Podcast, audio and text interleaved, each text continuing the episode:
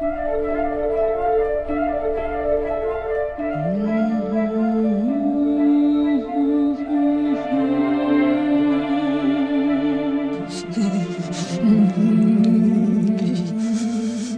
sonido de las letras. Al compás de Mauricio Carrera.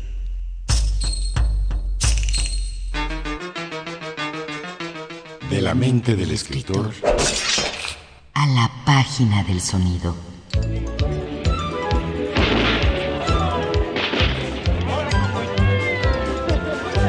Era el 15 de septiembre.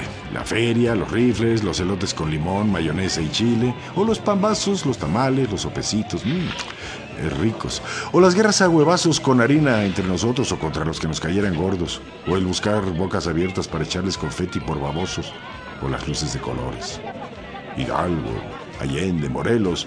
O los toritos y el echar cohetes o ponerse cohetes.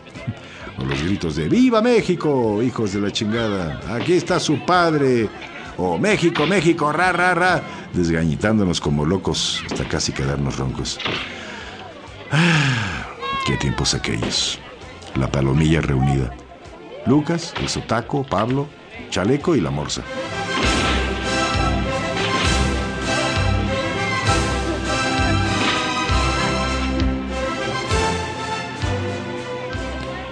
Derecha, derecha, decíamos y volteábamos a ver pasar una muchacha. O izquierda, izquierda. Y a la otra que hasta se sonreía con nuestras gracias. Algo que ha cambiado.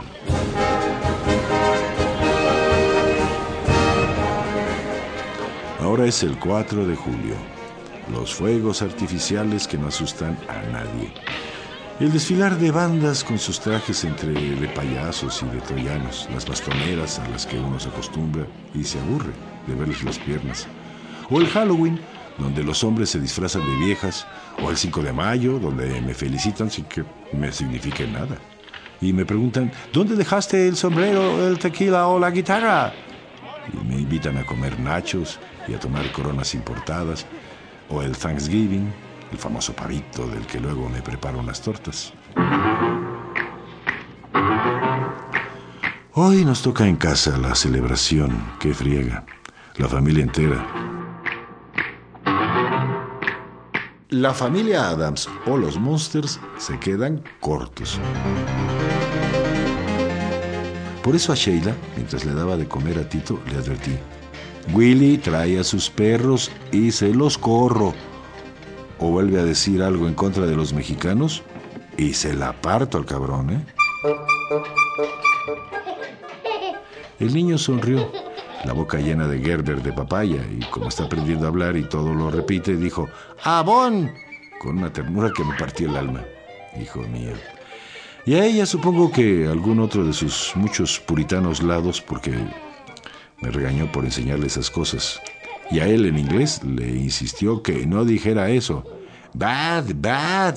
Parecía borrego y hacía cara de fuchi.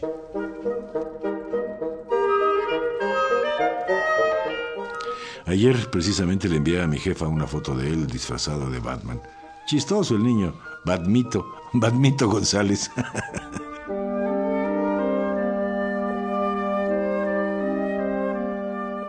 Mi jefa asegura que se parece a mí de la boca para abajo y a Sheila, a mi esposa, de la nariz para arriba. Por lo de los ojos, me parece bien, ojos azules. Y lo del cabello, mejor, es güerito. Pero mientras solo saque eso de la familia, con eso me conformo.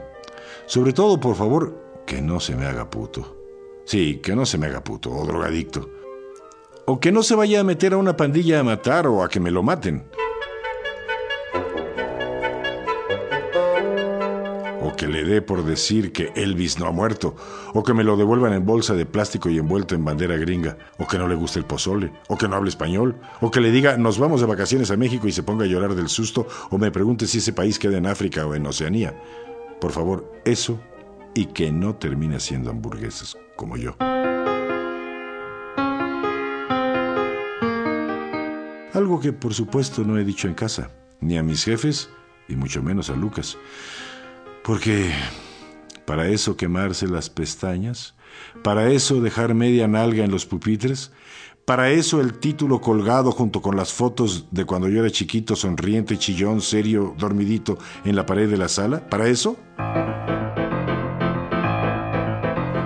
Pero ¿cómo, señor licenciado? Y no cualquier licenciado.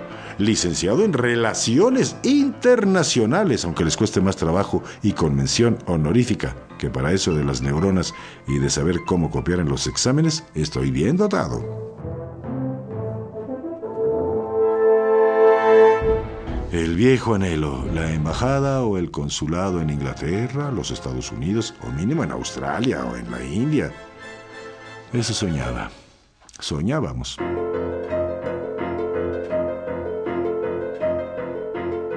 Por eso el inglés, porque sin el inglés, ya lo decía Sócrates o fue Paco Stanley, uno no es nada. Y ahí tienen a mi jefa convenciendo a mi jefe de que le diera más duro a la ruleteada para sacarlo de la colegiatura. Y al zángano este, hablo de mí, no de mi señor padre, asistiendo como niño popis a una escuela en la zona rosa conocida no solo por su prestigio, sino por la manera como cada trimestre subiera el costo de los libros y las colegiaturas.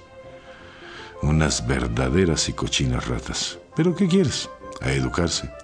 Una inversión para el futuro, a ganar en dólares, no en pesos. A echarle ganas, mijito, a ponerse abusado para que no se atarante y le pase lo que a su papá.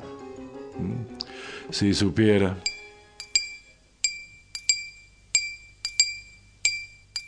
Cinco dólares la hora. A ese ritmo, en cien años me convierto en millonario. y entonces sí, los saco de pobres y los invito a Disneylandia y los subo al Empire State o los subo al Gran Cañón del Colorado y les cuento la verdad de esos cuatro años tan de la chingada. Lo mismo a Lucas que siempre me dijo, no te vayas, vas a extrañar las tortillas y las tortas cubanas y vas a querer echar una bailada al Gran León o al San Luis y no vas a poder hacerlo y te van a ver feo, representante típico de la raza de bronce como eres y hasta te pueden matar si te confunden con negro. Le menté, por supuesto, su muy suripanta y voluptuosa madre. Pinche Lucas. Está loco y es un tal por cual pero lo quiero casi como a un hijo. ¿Cómo si no? Después de todo lo que hemos pasado juntos, desde madrizas con los de la cuadra hasta dejar la virginidad con alguna de las muchachas de la Roma.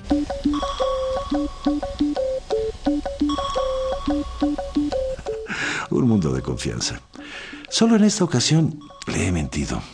La única verdad, o bueno, más o menos verdad que le he dicho desde que me mudé a los estates, es con referencia a mis brujas la mamá de Sheila, una vieja idiota cerrada, espiritifláutica, racista que no aprueba nuestro matrimonio.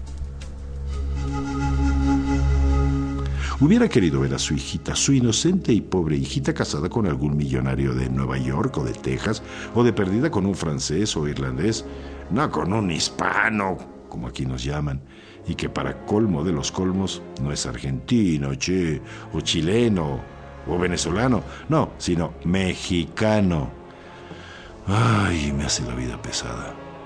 Con el inglés, por ejemplo, nos invita a comer, invita también a varias de sus amistades. Todos ellos doctores, banqueros, vendedores de bienes raíces, gente de la alta.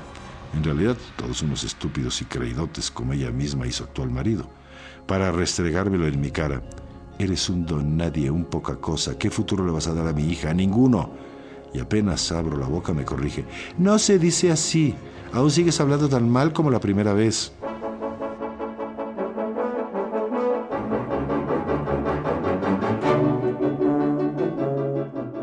Pinche vieja. En momentos así me dan ganas de estrangularla o darle una patada o de mandarla por UPS, UPS, directo a la chingada.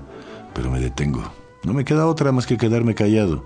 Nos pasa mensualmente una pequeña ayuda con la que pagamos parte de la renta y con eso compra como los gángsters nuestro silencio. Algo esto último que por supuesto no le he contado a Lucas. Él sabe que es una cabrona y una víbora de primera y le he dicho también de cómo me corrige y me corrige, pero deslicé una pequeña mentira. La mentira es esta. Miss Bruja nos invitó de nuevo a cenar y ahí estaban todos sus muy babosos y ricardos invitados. Conversaciones de altura, ya sabes. Aquel que platica de su próximo viaje a Nueva Zelanda, aquel otro que se acaba de comprar un velero, la encopetada señora que recién conversó con el gobernador o el gobernator de California, aquella otra que habla de la pobreza del tercer mundo o del que presume del exclusivo y elegante club de golf al que pertenece.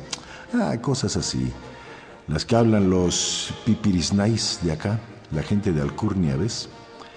Se sirve la sopa, alguien me pregunta algo, cualquier cosa, y yo contesto, ella, Miss Bruja, me interrumpe.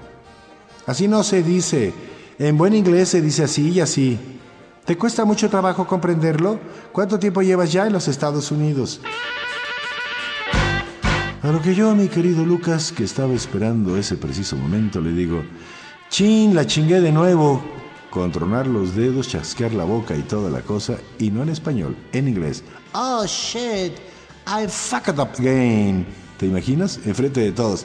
I fucked up again.